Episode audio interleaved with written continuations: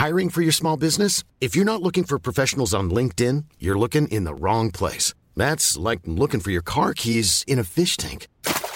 LinkedIn helps you hire professionals you can't find anywhere else, even those who aren't actively searching for a new job but might be open to the perfect role. In a given month, over 70% of LinkedIn users don't even visit other leading job sites. So start looking in the right place. With LinkedIn, you can hire professionals like a professional. Post your free job on linkedin.com slash people today. Cuando creíamos tener todas las respuestas, cambiaron las preguntas. Bienvenidos a Sin Duda Hashtag Asesórate, un espacio donde hablaremos sobre temas de negocios en un idioma sencillo.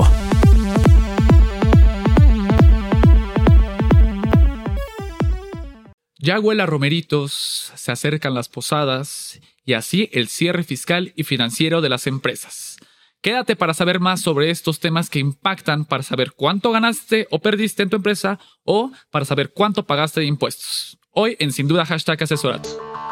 Buenas noches, bienvenidos una vez más a Sin Duda Hashtag Asesórate en el 98.5 del FM de Heraldo Radio.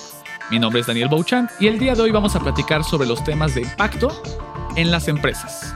Para ello, me permito presentar a nuestro asesor de negocios del día de hoy, que es Fidel Camarillo, socio fiscal de Garrido Licona. ¿Cómo estás, Fidel? Muy bien, Daniel. ¿Y tú? Buenas noches. Súper bien. El día de hoy vamos a platicar de un tema que huele a pavo, que huele a romeritos, ya que se acerca cada vez el fin de año y con ello el precierre fiscal de las empresas.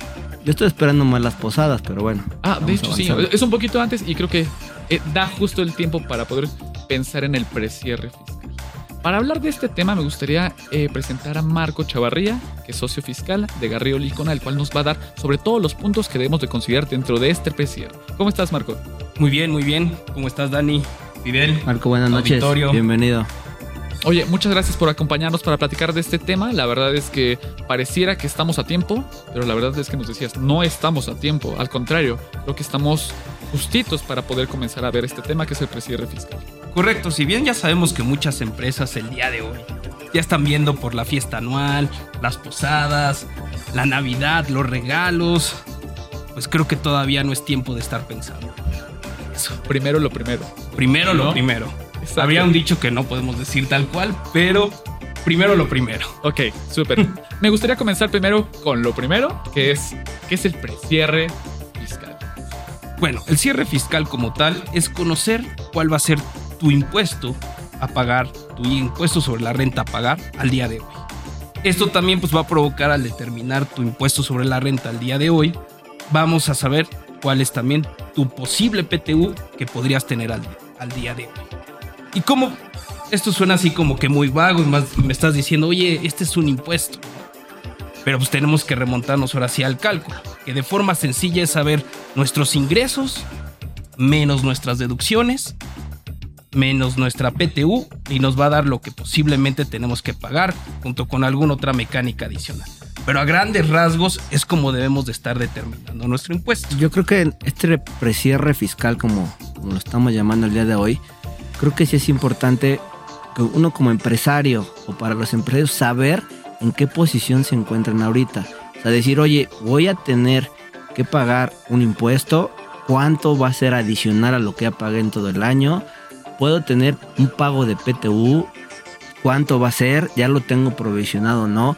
Creo que eso es lo importante de este precierre, digo, a reserva que entremos a detalle de lo que vamos a hablar, pero creo que lo importante de esto es tener una idea de cómo vamos a, a ver el año y cómo nos puede afectar financieramente o nuestros flujos para, para efectos de la empresa, ¿no? Porque digo, si tienes un pago de peto muy alto o tienes un impuesto a pagar muy alto, ver la manera, si todavía existen formas de disminuir esos, esas cargas fiscales Obvio todo conforme a ley, pero creo que todavía puedes tener esa oportunidad de hacerlo. Por eso yo considero que es muy importante este precierre fiscal.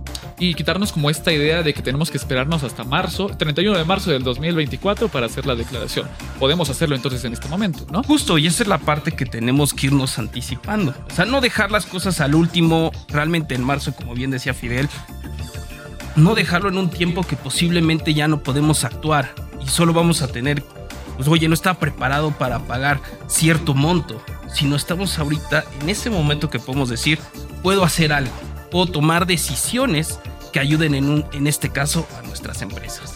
Sí, porque tú puedes tener una expectativa, decir, ah, voy a pagar 100.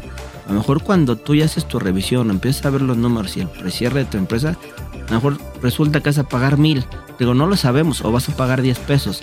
Es parte de lo que tienes que evaluar en este precierre y para eso te puede servir para ver qué visión puedes tener y vuelvo a repetir los flujos que siempre son importantes que tienes que ir provisionando porque en marzo pagas tu impuesto anual y a lo mejor en mayo ya se viene la PTU que son temas que ya tienes que provisionar desde este momento. Digamos que ese es uno de los beneficios que tiene el precierre, sino anticipar el pago que puedas hacer.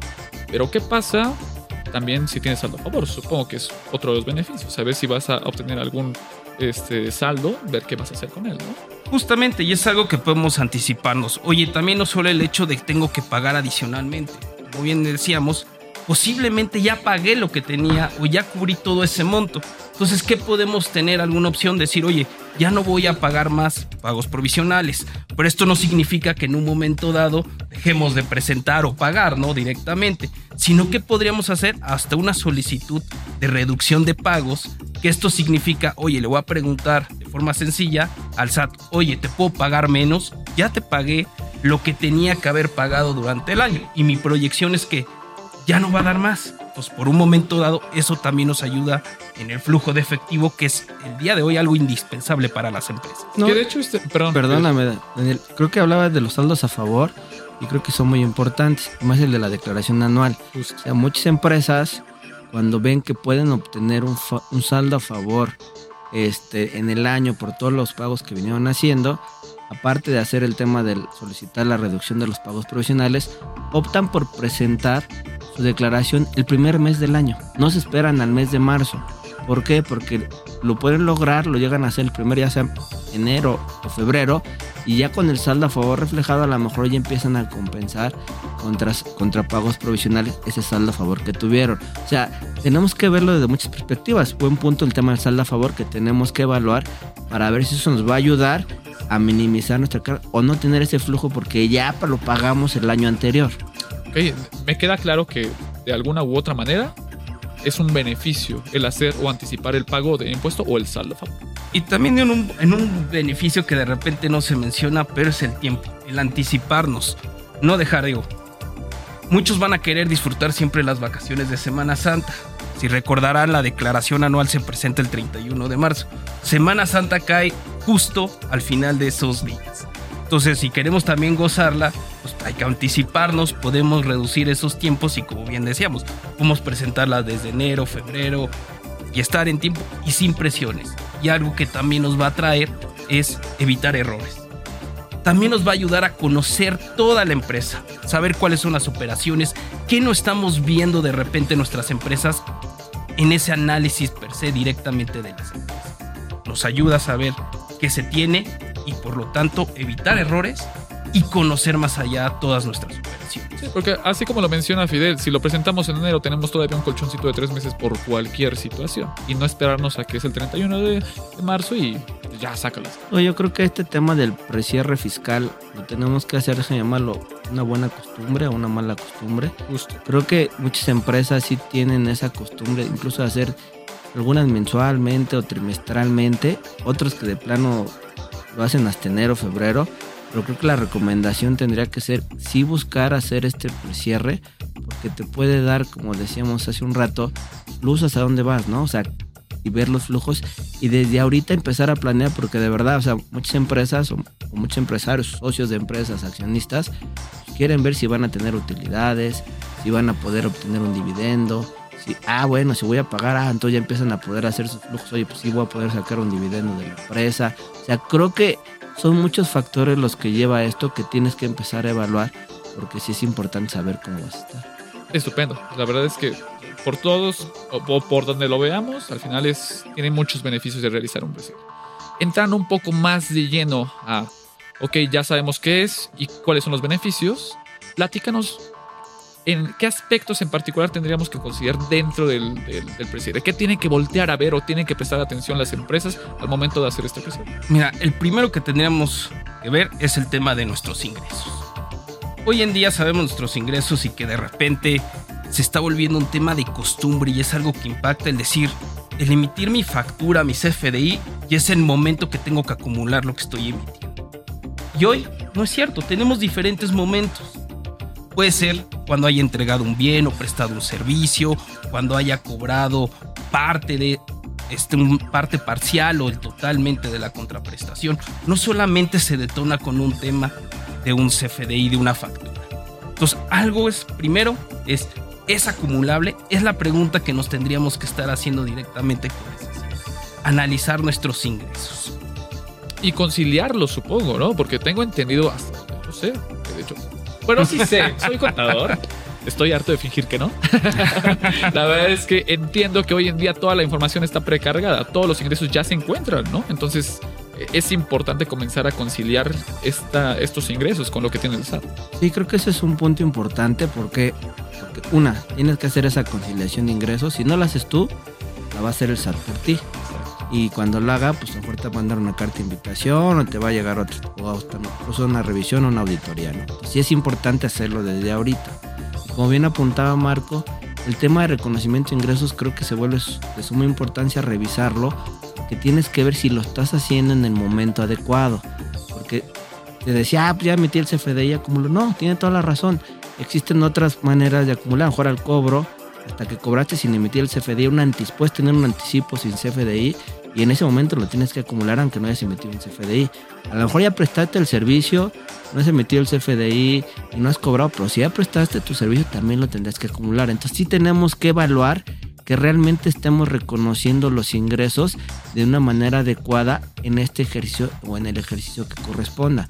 Que a lo mejor bajo esas bases pudiéramos mandarlos hasta el siguiente ejercicio o ingresos que estamos pensando que se van a acumular el siguiente ejercicio en 2024 los tienes que acumular en este ejercicio. O, o peor aún, digo, he escuchado últimamente el tema de las cancelaciones. Se ha vuelto medio importante eh, en el tema de los ingresos. Justo, porque estrictamente conforme fue una reforma que hubo hace poco de la ley, el cancelar CFDIs estrictamente solo se permite en el ejercicio en el que se emiten, es decir, tendríamos hasta el 31 de diciembre.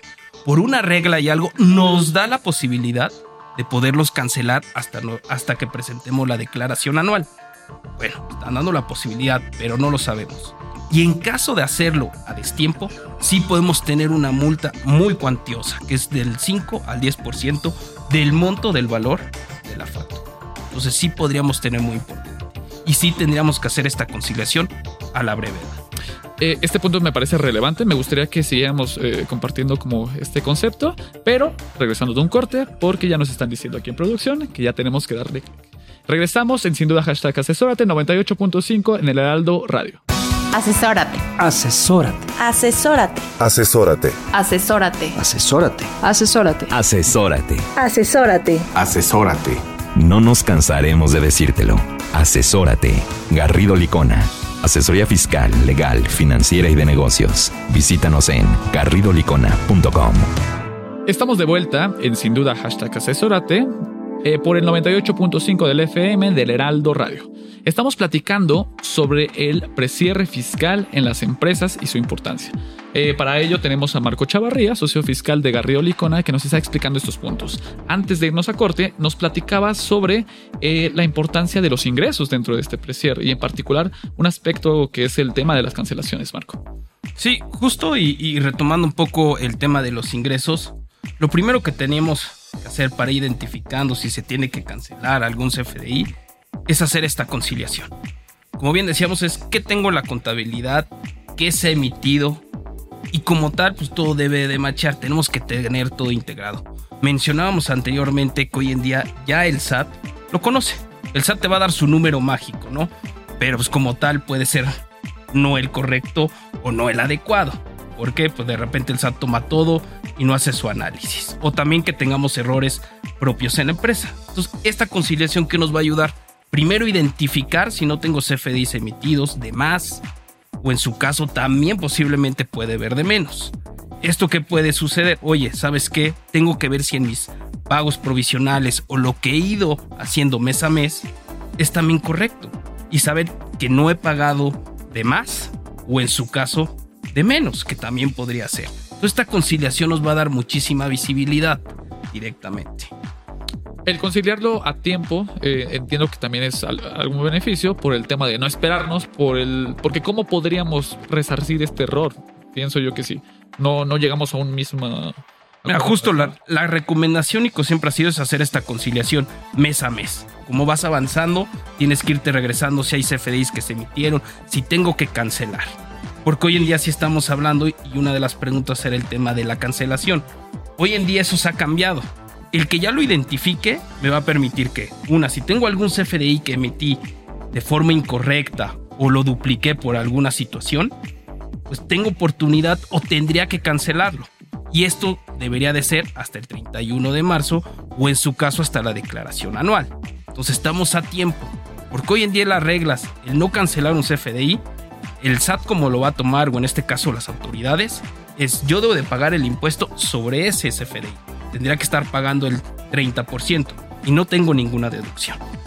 Y segunda, el hecho de que no lo cancela a tiempo me va a tomar una multa. Y esa va del 5 al 10%.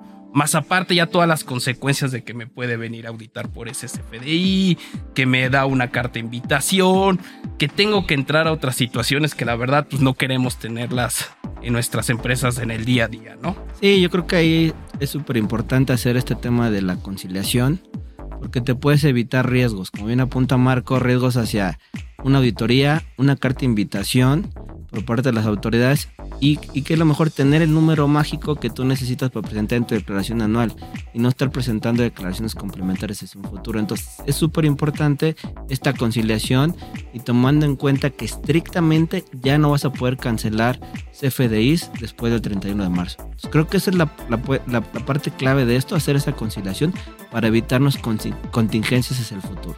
Súper. Correcto. Como primer punto, entonces nos considera, nos decías que lo importante o lo importante que son los ingresos. Pero tenemos la otra contraparte, que nos mencionabas también eh, fuera de, del aire, que son las deducciones, esas famosas deducciones. Platícalos. Eh, ¿Qué tenemos que considerar al momento de, de, considerar alguna deducción dentro de nuestra declaración? Algo totalmente importante, porque bien decíamos, los ingresos los vamos viendo de mes a mes con nuestros pagos provisionales, pero las deducciones siempre las dejamos en ese último, sin hacer también ese análisis de qué es lo que tenemos. Primero, obviamente, como, es, como deben ser las deducciones, la parte de estrictamente indispensables. Deben de ser para nuestro negocio, que hayamos invertido, que hayamos gastado para lo que es nuestro negocio. Segunda, también tener un CFDI, una factura. Entonces esto se vuelve un tema de, otra vez regresamos a los CFDI, sí. Debemos de integrar y también nuevamente conciliar no solo nuestros ingresos, hoy en día nuestras deducciones porque sabemos que en un futuro el SAT no los pide. Eso no los va a pedir totalmente. Siempre, ahora dame esta integración porque quiero saber que tus deducciones estén bien amarradas. Entonces también tendríamos que estar haciendo esta conciliación, teniendo ese CFDI. Y lo que es muy importante, los plazos para tener esas facturas. Porque hoy en día de, de todas las deducciones que tenemos, hay ciertos requisitos que, ojo, se tienen que cumplir, uno en este ejercicio o dos hasta la declaración anual. En el caso de los FDIs, si hay algunos que tenemos que estar o deberían de estar emitidos directamente en este ejercicio.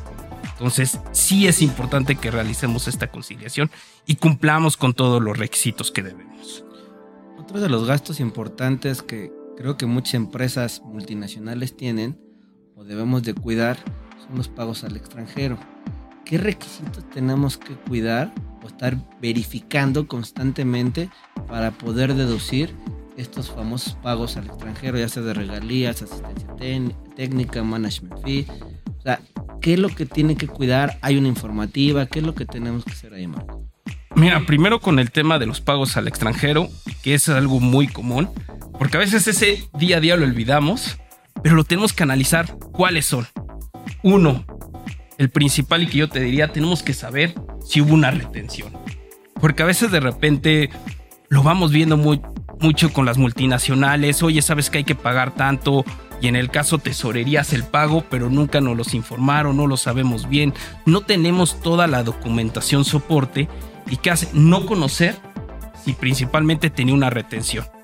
Ojo, o retuvimos un monto menor, que también puede llegar a suceder. Entonces, hoy en día lo que tenemos que hacer con los pagos al extranjero es uno, analizarlos. ¿Cuáles son y tener toda esa materialidad, toda esa documentación que lo respaldes. Y acerca de si tenemos que tener alguna informativa, sí, en su caso, sí debemos de estar presentando, que sería más tardar el 15 de febrero que tendríamos que estar presentando la informativa de los pagos al extranjero. Y, tiene que ver con este tema de, de anticipar, ¿no? Porque supongo que al tema, al ser pagos al extranjero, no es tan sencillo como decirle al señor que se equivocó en la factura o que, o que no te dio cierta información. En este caso es pedir a otra, otro país, otra empresa, además, que hay, si hay algún error o hace falta algo, pedir esta información. Sí, es muy común muchas veces este tipo de pagos, ese interés, regalar lo que sea, lo haces con una parte relacionada. Incluso no cuentes con contratos. Entonces, es importantísimo buscar que se, que se tenga el contrato que soporte, como decía Marco, la materialidad de la operación. ¿Por qué? Porque nos hemos enfrentado que dicen, ah, bueno, es intercompañía, así me pagas, ahí te va un correíto, me lo regresas y ya lo pagas, ya hace el interés, las regalías, haces la retención correspondiente, pero hasta ahí se queda. No tenemos ese documento, esa materialidad soporte de la operación. Entonces, independientemente que sí te emiten una factura, cuando es con el extranjero, pues las facturas son muy, son muy básicas, no son tan formales como las que tenemos en nuestro país. Pero en este caso, cu- cubrir con ese contrato, déjame tener como un tipo de fence file de la operación, es súper recomendable para que no tengamos cuestionamientos y las deducciones o pagos que hagamos de eso los podamos deducir sin ningún problema. Sí, porque al final estas operaciones suelen ser grandes. Claro, y tampoco ser alarmistas, porque hoy en día sabemos que las autoridades tienen el ojo directamente en todos estos pagos. Entonces sí es importante tener todo el respaldo y toda la documentación. Eh, uno de los puntos que me llama la atención dentro de es cómo juega la nómina. ¿Cómo consideramos la nómina dentro de este precierre? Supongo que también es importante por lo que representa. Correcto, y de hecho yo te podría hacer que viene siendo el- ahora sí la deducción, una de las deducciones más fuertes en todas las empresas, el tema de la nómina.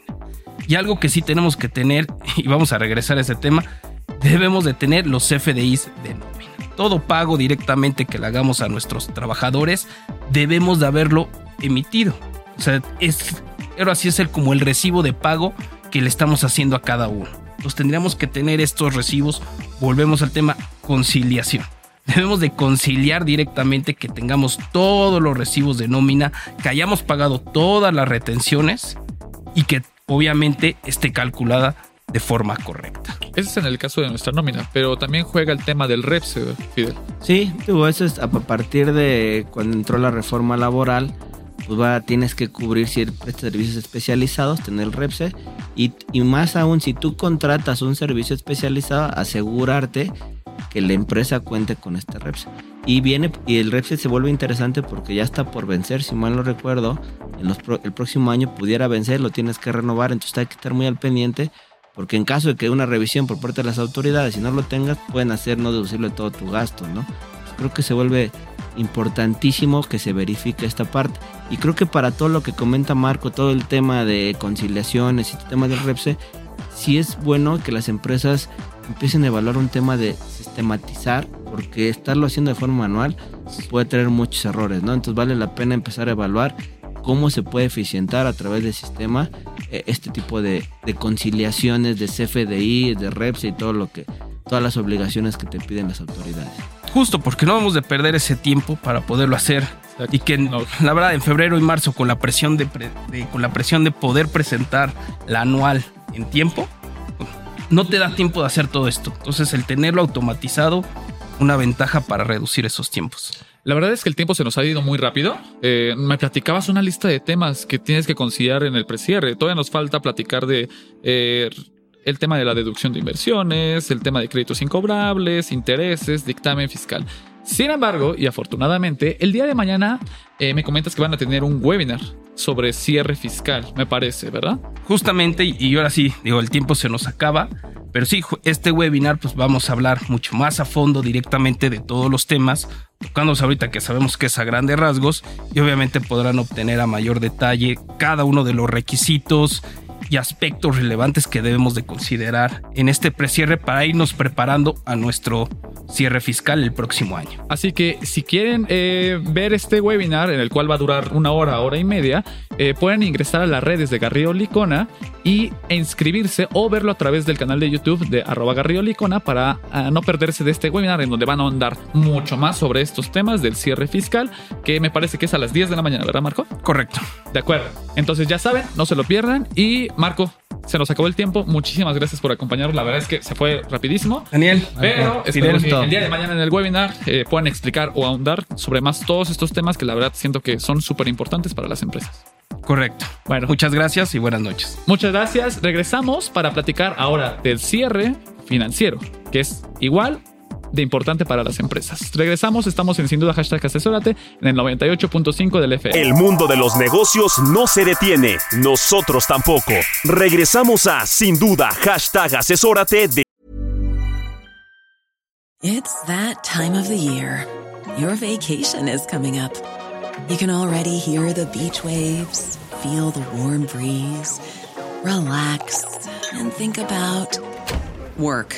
You really, really want it all to work out while you're away. Monday.com gives you and the team that peace of mind. When all work is on one platform and everyone's in sync, things just flow wherever you are. Tap the banner to go to Monday.com. Many of us have those stubborn pounds that seem impossible to lose, no matter how good we eat or how hard we work out. My solution is PlushCare.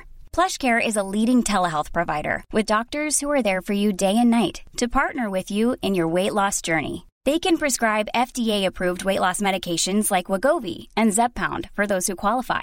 Plus, they accept most insurance plans. To get started, visit plushcare.com slash weight loss. That's plushcare.com slash weight loss. Después de esta pausa, estamos de regreso en Sin Duda, hashtag asesórate, con el análisis de los temas empresariales que afectan a tu negocio. Estamos de vuelta para, en sin duda, hashtag asesórate, para platicar de un tema indispensable, que es el cierre financiero. En el bloque anterior, Marco Chavarría, socio de Garrido Licono, nos platicó sobre el cierre fiscal. Para este bloque nos acompaña Ricardo Lechuga, que es socio de asesoría financiera en Garrido Licona, para platicarnos sobre la importancia ahora del cierre financiero. Ricardo, ¿cómo estás? Buenas noches, ¿cómo te encuentras? ¿Y tú, Dani? Muchas Richard, gracias. Buenas Bien. noches, ¿cómo estás, Rich? Buenas noches. Muchas gracias por acompañarnos para platicar sobre este tema que es indispensable dentro de las empresas. Y uno pensaría cuál es la diferencia o cuál es la importancia entre cierre fiscal y cierre financiero. Y por eso aquí vas a estar para platicarnos sobre este tema. Fidel. Sí, yo creo que aquí sí sería importante que nos platicara Ricardo por qué hacer un cierre financiero, cuáles son los beneficios que podemos tener al momento de hacer este famoso cierre financiero. Sí, mira, Fidel. Y... O precierre, déjame. Sí, claro, claro. Así como es importante el tema fiscal, de hacer una adecuada planeación en cuanto al pago de impuestos y, que estén correctamente determinados, también para efectos financieros contables tenemos que cuidar los varios temas, ¿no? Eh, sobre todo los relacionados a, a ver, para iniciar, ver cómo va nuestro presupuesto. Bien, es cierto, estamos ahorita acabando el mes de octubre, ya tenemos cerca el cierre del año, tenemos que ver cómo va el tema del budget con respecto al cumplimiento de las metas que nos establecimos a inicio de año, para ver cómo van a cerrar nuestros ingresos, nuestros gastos, nuestras provisiones. Y por eso es el cierre financiero, anticiparnos precisamente a una adecuada planeación financiera contable para llegar a un cierre, un cierre de año plano, flat. Dentro de la comunicación de, de Garrido Licona, que por cierto, sigan a Garrido Licona en sus redes sociales, arroba Garrido Licona, yo vi eh, unos mensajes que me llamaron mucho atención que decía cuánto ganaste, cuánto perdiste, tienes que realizar tu cierre financiero. Es ¿no? correcto. Que, que básicamente, por lo que entiendo, es para poder saber si hubo pérdida o ganancia dentro de una empresa. Sí, yo creo que esa es información relevante que buscan saber de tanto el director general como los accionistas de las empresas, ver si realmente fue negocio o no fue negocio, ¿no? Porque Es correcto. muchas veces puedes decir, ah, mira, flujo, tienes bancos, pero al final lo, lo puedes deber o no lo puedes deber. Creo que el cierre financiero, a reserva que ahorita Ricardo, que como especialista nos lo comente, creo que sí te ayuda a ver si tu negocio va en el camino correcto, ¿no? Creo que son de los temas que yo veo así como, a ver, pues, al momento de hacer el cierre, pues voy a ver si tengo utilidades o perdí por ciertas razones que pueden considerarse como parte de la estrategia de negocio, pero creo que sí te ayuda a tomar esas decisiones. Para mí el tema financiero creo que es fundamental o tener este cierre porque te ayuda a tomar decisiones importantes, aunque sea estos últimos dos meses, y encaras al siguiente año. Sí, Fidel, coincido contigo de que es una palabra clave que es la toma de decisiones. Hay que recordar que la información financiera de cierre, y más el anual, es base para los accionistas, para los inversionistas, para los fondeadores, pues para la toma de decisiones. Si realmente es una empresa rentable, saber cuánto ganaste, cuánto perdiste, cuáles son tus pasivos, tus activos, a tus derechos y obligaciones, y sobre todo conocer el entorno financiero de la empresa, ¿no? Sí, yo escucho mucho del famoso EBITDA, ¿no? Que llaman todos y cuidan mucho los, los financieros, los directores de finanzas, porque dicen, no, yo no puedo, ahí me miden de esta manera y, mucho, y fíjate, yo lo veo así, muchos financieros o directores de finanzas, es que si ahí me da mi bono, no me van a dar nada, ¿no? si no cumplo con esa métrica, puede ser que pues, ya no tenga bono anual o me vaya muy bien, ¿no? Son de los temas que tienen que empezar a valorar y creo que con el precierre pues, les ayuda a visualizar que cómo va a estar. Es incluso de mejorar estrategias, ¿no? Si hoy en día sabemos que estamos flacos en ventas, tenemos que reforzar la estrategia de ventas hacia un cierre del año, ¿no? Digo, digo reforzar las ventas, no quiero decir que hagamos este, estrategia mala de facturar, no, es visualizar hacia dónde vamos y cómo podemos mejorar la estrategia de ventas, si tenemos que reducir costos, ¿cómo los vamos a reducir? Aproximando el cierre del año. O si tiene dinero la empresa, supongo va a ser una inversión. Invertir, o, claramente. o demás. Entonces, Exactamente. En resumen, podríamos decir que un cierre fiscal es para tema de impuestos, saber cuánto, cuánto voy a pagar. Pero el cierre financiero se enfoca más en saber si la empresa está siendo rentable o cuánto está perdiendo o ganando. Así lo podríamos decir. exactamente. Ok. Eh, ¿Cuáles son algunos de los beneficios, más allá del que nos platicas de cuánto ganaste, cuánto perdiste, que tiene este cierre financiero? Mira, pero tenemos que empezar a tocar base de que lo primero que tenemos que cuidar son precisamente y empezar a medir yo partida de la razón financiera. ya, ya tocamos el tema del presupuesto, cómo vamos, y ahora vamos a analizar el tema de razones financieras, ¿no? Sí, perdón, Richard, yo creo que el buen punto es el tema de cuánto ganas, cuánto precio está perfecto y es la información que necesita tener el accionista, el director general, pero para llegar a ese número yo creo que lo importante es ver si estamos haciendo las cosas de manera adecuada, aplicando todas las normas de información financiera que ahorita Ricardo nos va a comentar, para ver si eso es real, porque a lo mejor cualquier contador me puede decir, mira, ganaste un millón, pero si al momento de aplicar las, todas las normas de información financiera resulta que perdí, por eso se vuelve trascendente ver qué tenemos que cuidar en este precierre de, normas de información financiera para que nos dé una información veraz y que nos sirva, como apuntamos hace rato, para poder tomar la decisión en el negocio. Así es, y como les comentaba, eh, retomando el tema, es el de razones financieras, que es la liquidez solvencia, de ahí tenemos que partir para ver cómo van los activos y pasivos, ¿no? Y de ahí se deriva pues, precisamente el cumplimiento de las normas contables, ¿no?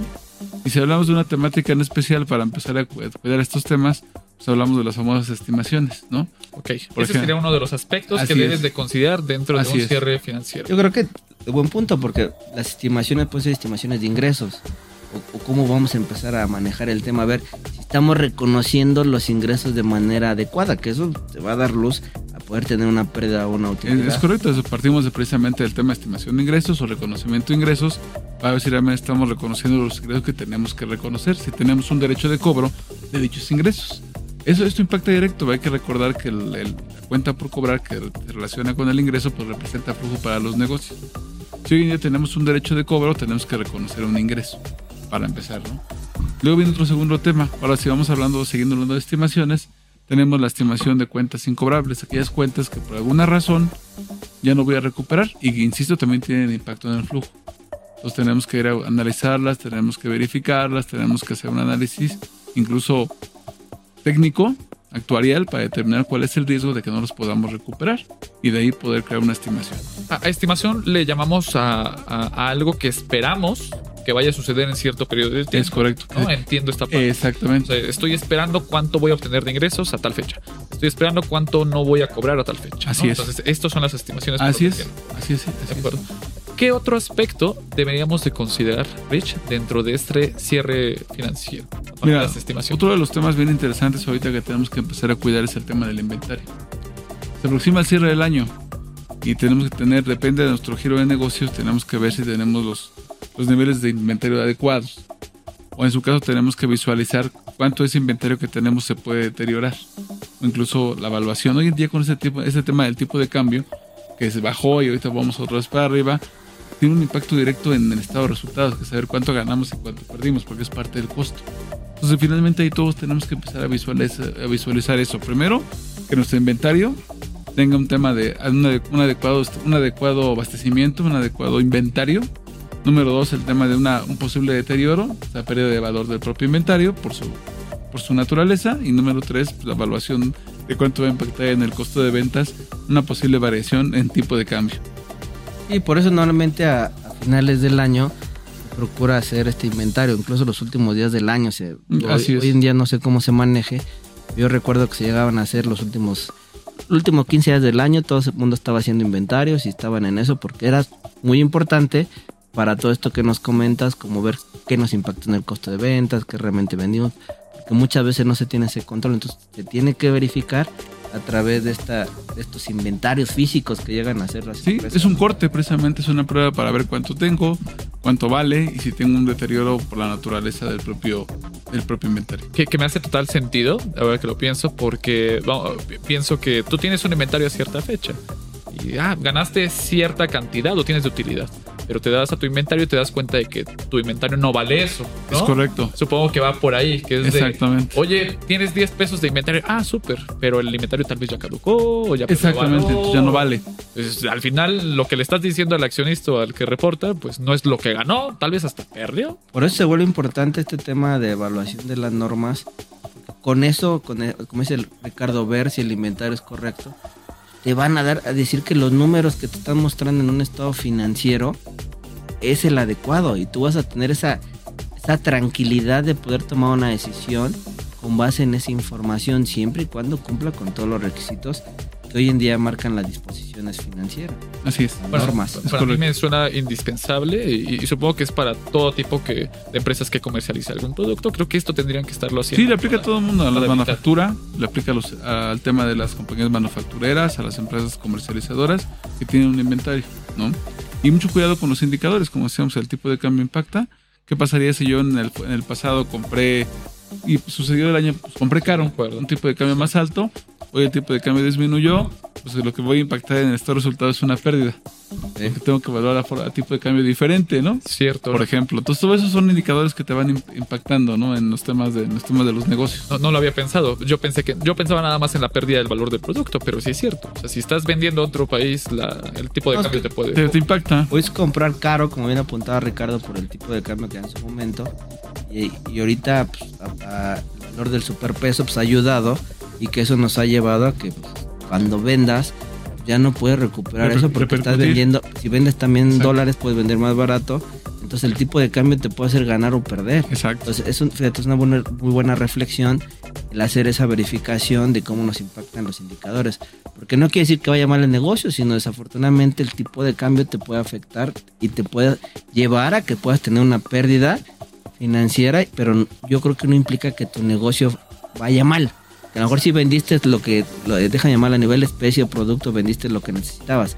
Pero este efecto, como ese de, de tipo de cambio, te puede dar otro resultado totalmente distinto. Es, muy importante este punto. Eh, re- recapitulando, es, está- ya hablamos de estimaciones y hablamos del tema de los inventarios. ¿Te parece que lo dejemos aquí? Vamos a una pausa. Me parece que hay varios temas que también debemos de platicar que valen, eh, que son importantes dentro del cierre financiero. Entonces, regresamos para platicar más sobre estos temas. Estamos en Sin Duda, hashtag asesórate, en el 98.5 del FM. Para hacer negocio hay que generar confianza. En GL Auditoría analizamos y nos aseguramos que la información financiera de tu empresa genere confianza y tranquilidad para tus clientes, socios, autoridades e instituciones financieras, entre otros. GL Auditoría. Preservamos tu patrimonio. www.glauditoría.com Para hacer negocio hay que generar confianza. En GL Auditoría analizamos y nos aseguramos que la información financiera de tu empresa genere confianza y tranquilidad para tus clientes, socios, autoridades e instituciones financieras, entre otros. GL Auditoría. Preservamos tu patrimonio. www.glauditoría.com Estamos de vuelta en Sin Duda Hashtag Asesórate en el 98.5 del FM en Heraldo Radio. Estábamos platicando sobre la importancia del cierre financiero con Ricardo Lechuga, socio de asesoría financiera en Garrido Licona. Nos platicaba la importancia eh, del cierre financiero. Uno de los puntos era las estimaciones que debes de considerar y otro de los puntos era el tema de los inventarios. ¿Estamos de acuerdo? Ahí nos quedamos, sí. Súper. De acuerdo. Entonces, para retomar toda esta charla, que ahora se está sintiendo muy, muy, muy ligera, Rich, ¿qué otro punto deben de considerar las empresas dentro de su cierre financiero? Y un tema bien relevante es el famoso, los famosos tratamientos de un arrendamiento. ¿no? Este, los arrendamientos hoy en día tienen la característica que deben de reconocerse los pasivos. Son obligaciones a futuro que tienes que pagar. Sus contratos comúnmente traen obligaciones a rentar un inmueble de 4 o 5 años, como hoy en día o hasta incluso los autos o instalaciones, su obligación de pagar hacia el futuro. ¿Qué pasaba eh, anteriormente? Pues prácticamente eran pasivos que no estaban reconocidos. Hoy en día lo que en resumen nos marcan los cánones es que tenemos que reconocer ese pasivo a futuro. Y en consecuencia pues un activo, porque pareciera que el activo pues, es con el que estás trabajando. Es tu derecho. Tienes el derecho de usar algo y en consecuencia de pagar algo. ¿no? Entonces ahí, ahí viene todo ese reconocimiento de, de este tipo de, de operaciones que hay que llevar precisamente y analizar cómo está impactando los estados financieros. Y creo que eso tiene, digo, tiene mucho sentido, porque había empresas que cuando tenían el arrendamiento no reconocían, déjame llamarlo, ese pasivo que tenían y podían tener en arrendamiento un montón de Todo, cosas. Entonces cuando tú vas con un banco, con alguna otra financiera a pedirle recursos que te preste para capital de trabajo, pues dices, oye, pues está súper bien, no tienes pasivo, no estás apasivado, entonces, ah, sí te presto. Y empezaron a haber problemas de cumplimiento. Entonces, con esta norma, cuando entró en vigor, le empezaron a aplicar, recuerdo yo, eso empezaba a ver que tus, tus, tus pasivos ya te ves apasivado conforme a capital y eso ya te empieza a jugar para cuando tú te volteas a una entidad financiera y solicitar recursos o un préstamo, pues ya no, ya no es lo mismo como se ven tus estados financieros con o sin esta famosa norma que comenta Ricardo. Y fí- Y fíjate que un tema, ahorita que comentábamos hace rato, Fidel, el tema de cómo te miden, ¿Mm? cómo miden a los, a los directores en, muchas veces en el cumplimiento de las, de las métricas en estado de resultados. Hablábamos del famoso EBITDA. Esta norma te ayuda, porque ahora antes teníamos un gasto directamente en la operación de la compañía, hoy no tenemos un gasto. Tenemos una depreciación y tenemos un interés. Entonces eso no juega para el tema. Sí, va bajito, ¿no? No bajito, entonces eso ayuda, porque no juega ese gasto, déjame llamar de esta forma de erogación, no juega para el famoso EBITDA. Entonces, es- exacto, exacto. Entonces todo eso es, impacta en, en- en las, en las operaciones de la empresa de forma directa, ¿no? Eh, lo veo como este un celular. Déjame verlo de esa manera, así lo entiendo. Que tú tienes un celular y tal vez debes mucho, pero tú estás pagando una rentita, una rentita, Exacto. una rentita. Pero dices, ah, mira, tú tienes, vas bien, nada más estás pagando tu rentita, pero no sabes que al final debes 48 paquitos chiquitos, ¿no? De, de, tu celular. Y que son forzosos y que al final del día si no cumples, los pagas o los pagas. si no lo Exacto. reconoces como de que ah, es algo que tienes que pagar, pues estás mintiendo, estás falseando. Exacto. De alguna manera. Así es. Sí, la, ver- la verdad es que me parece muy, muy, muy importante este tema de arrendamiento. Entonces, entonces eh, llevamos estimaciones, llevamos inventarios, llevamos el tema del arrendamiento. ¿Qué otro punto deberían de considerar? Mira, hay algo- algo bien interesante, vamos a empezar también a hablar del tema de pasivos. El primero que tenemos que visualizar es el tema de las obligaciones laborales. Ok. Desde aquella reforma del año 2021, si no me recuerdo, cuando hoy en día todas las empresas tenemos que tener nómina en, las, en nuestra, en nuestra empresa, derivado a que es nuestro, la forma de operar, pues todos tienen que tener empleados y vengan a futuro obligaciones. Básicamente, primas de antigüedad, indemnizaciones legales que hay que pagar. Entonces, de alguna forma, pues todas esas se tienen que provisionar. Entonces, llegamos a ese tema de hacer un estudio actuarial para determinar los pasivos. Y creo que esto se ha vuelto muy importante, Ricardo, en estos últimos años, por los cambios que han existido en las reformas laborales. es. Déjame decirlo, entró en vigor el tema de las famosas vacaciones que andan Ah, de también. 6 días a 12 días. Entonces, eso al final te tiene que mover parte de, de esta provisión que le, que le llamamos, o estimación de pasivos laborales, porque se puede mover y hay varias todavía ahí adicionales que están en, en puerta que quieren modificarse, que eso impactaría directamente a este tipo de pasivos.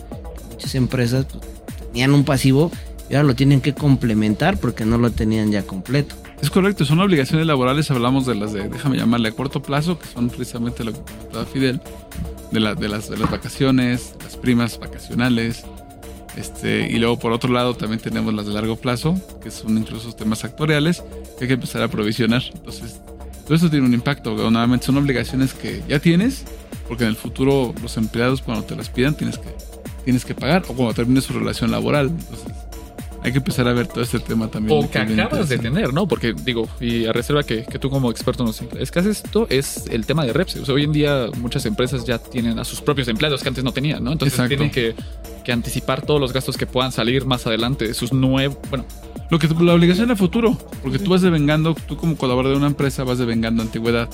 Y cuando tú te retires, pues tienes que tener ciertos beneficios. Y que, Eso es lo que hay que que en provisionar. ese tema en particular creo que fue, no recuerdo, del año pasado, Así es. donde lo tuvieron que reconocer. Si no lo tienen reconocido al 100%, porque muchas empresas dieron una partecita este año y las que sigue, porque si sí, iba, a tener una afectación fuerte, déjame llamarlo, en, en sus, en sus resultados. Claro. Hay que asegurarnos que para este año sí esté reconocido ya al 100% ese pasivo laboral que Sí, exactamente. Sí. Que, bueno, ya sabes que hay de todo, en de todos los casos en las empresas te puede llevar a uno que no esté reconociendo el 100%. Ya, sí, es correcto. Y al final, pues no estás diciendo la verdad, ¿no? Cuánto ganaste, cuánto perdiste. Exacto, porque son gastos que ya te incurriste. Acuérdense que, que cuando dicen por ahí las reglas, eso sucede en todos los negocios. Si tú incurres en un gasto es porque ganaste algo, o sea, tienes un ingreso. Y es eso. La, la fuerza humana, capital humano, que es la obligación laboral, pues nos ayuda a generar los ingresos. Entonces, la relación costo-ingreso es Hay que indispensable en las empresas. Súper. Es correcto. Entonces llevamos estimaciones, llevamos inventarios, llevamos eh, el tema de los pasivos laborales y el tema de los arrendamientos. Así es. ¿Qué otro punto? Otro de los temas interesantes hablando de provisiones, ahora van las provisiones per se. O sea, las provisiones de garantías, provisiones de devoluciones, provisiones de bonos, que también tenemos que empezar a visualizar, porque las vamos a incurrir al cierre del año. Tenemos obligaciones de pagar seguramente bonos, tenemos la obligación de segunda de cer- cerrar con un cierre de, de posibles devoluciones de mercancía o de garantías que tenemos que dar, y es el momento de provisionarlas.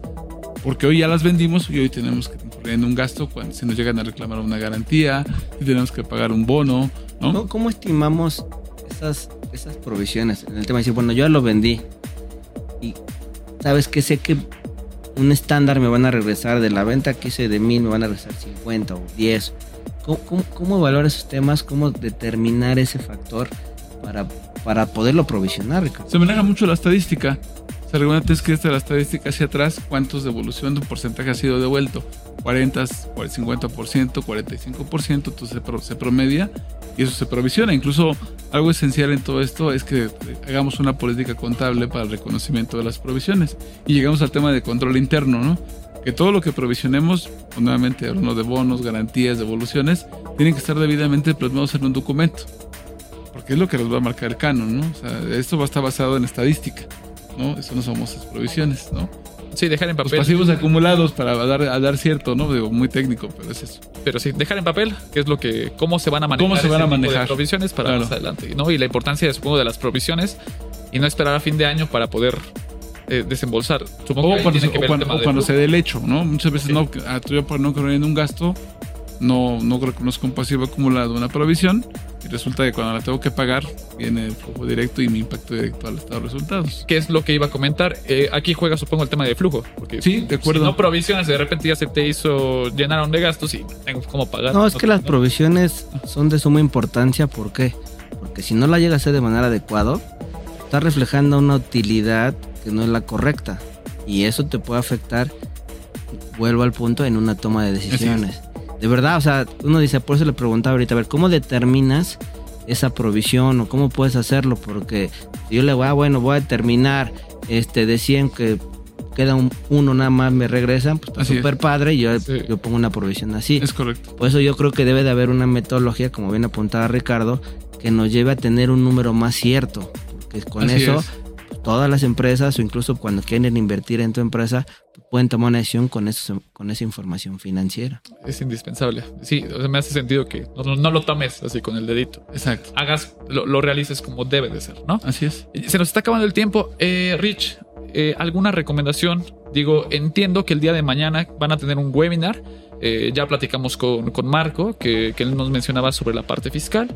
Eh, van a tener un webinar que es de cierre fiscal y financiero, en donde los dos van a estar para hablar sobre estos temas que impactan. Porque desafortunadamente se nos acaba el tiempo y en este espacio van a tener una hora, hora y media para hablar de estos temas, ¿no? Sí, porque creo que ahorita otro tema especial son los impuestos diferidos, que pues, también se tienen que visualizar, ¿no? ¿Cuánto voy a pagar o cuánto voy a recuperar en el futuro de impuesto? Algo bien interesante, ¿no? Es que eso, perdón, eh, yo creo que ya sé que nos, ta- nos estamos terminando el tiempo, pero el tema de los impuestos diferidos, creo que también te mueven tu resultado, ¿eh? Totalmente. Para arriba o para abajo. O sea, si tú no los determinas de forma correcta, yo- a mí me ha pasado que cuando estoy viendo el estado financiero, pues yo pensaba que teníamos una utilidad de tanto, pero ah, ¿qué crees? Le faltaba meter el reconocimiento del diferido, pues ya me bajó mi utilidad. Y yo ya había, y me ha pasado que yo ya había comentado a algunos de mis socios accionistas, oye, mira, este va- va- más o menos estimamos ganar tanto. Ya cuando me pusieron el reconocimiento, ¿o qué crees? Exacto. Ya no fue tanto, fue menos. Entonces creo que sí es importante ese tema del impuesto diferido, también porque te impacta durísimo en tus resultados. Es, es correcto. Y, y también nos comentabas temas de créditos incobrables, también nos comentabas temas de sostenibilidad que son importantes Sí. y que eh, el día de mañana en el webinar pueden escuchar más sobre estos. Desafortunadamente se nos está acabando el tiempo, pero el día de mañana en punto de las 10 de la, de, de la mañana pueden inscribirse en las redes de arroba garriolicona o verlo en vivo en, en el canal de YouTube de arroba garriolicona. Es cierre fiscal y financiero. El tiempo se acaba. Ricardo, te agradecemos mucho por haber estado aquí. La verdad es que se sintió muy fresco, muy, muy ligero. La verdad, estuvo muy buena la charla. Y, y no dudo que el día de mañana vaya, a estar mejor el, el webinar. Me imagino que sí. Muchísimas gracias. Gracias por acompañarnos. Dani. Richard, Eh, Bien, gracias. buenas noches. Y te esperamos pronto. Ya, ya sabemos que aquí casi casi participas una vez a la semana, dos, una estamos. vez cada 15 días. Fidel, muchísimas gracias por estar aquí. Dani, un Es placer. Y eh, no se olviden de seguirnos en nuestro canal de YouTube, arroba garriolicona, para ver este episodio completo o ver todos los episodios de Sin Duda. Muchas gracias, soy Daniel Bauchan. Hasta luego. Tenemos una cita la próxima semana en Sin Duda, hashtag asesórate para analizar más temas que impactan a nuestras empresas. El mundo de los negocios no descansa. Sin duda, hashtag asesórate tampoco.